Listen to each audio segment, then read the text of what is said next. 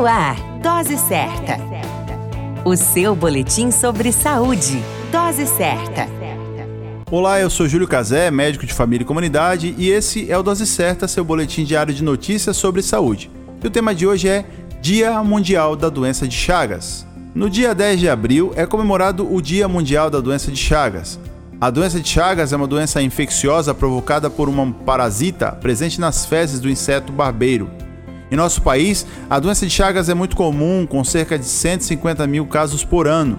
A doença de Chagas, em alguns casos, pode se manifestar de forma leve, provocando inchaço e febre, ou em outros casos, durar um longo período de tempo, ou ainda se estender pelo restante da vida do indivíduo infectado. Quando não tratada, a doença de Chagas pode provocar insuficiência cardíaca congestiva, o tratamento da doença de Chagas é realizado principalmente através de medicamentos capazes de eliminar o parasita, agindo ainda no controle dos sintomas da doença. Uma curiosidade é que a doença de Chagas é homenagem ao nome de Carlos Chagas, brasileiro, pesquisador e descobridor da doença.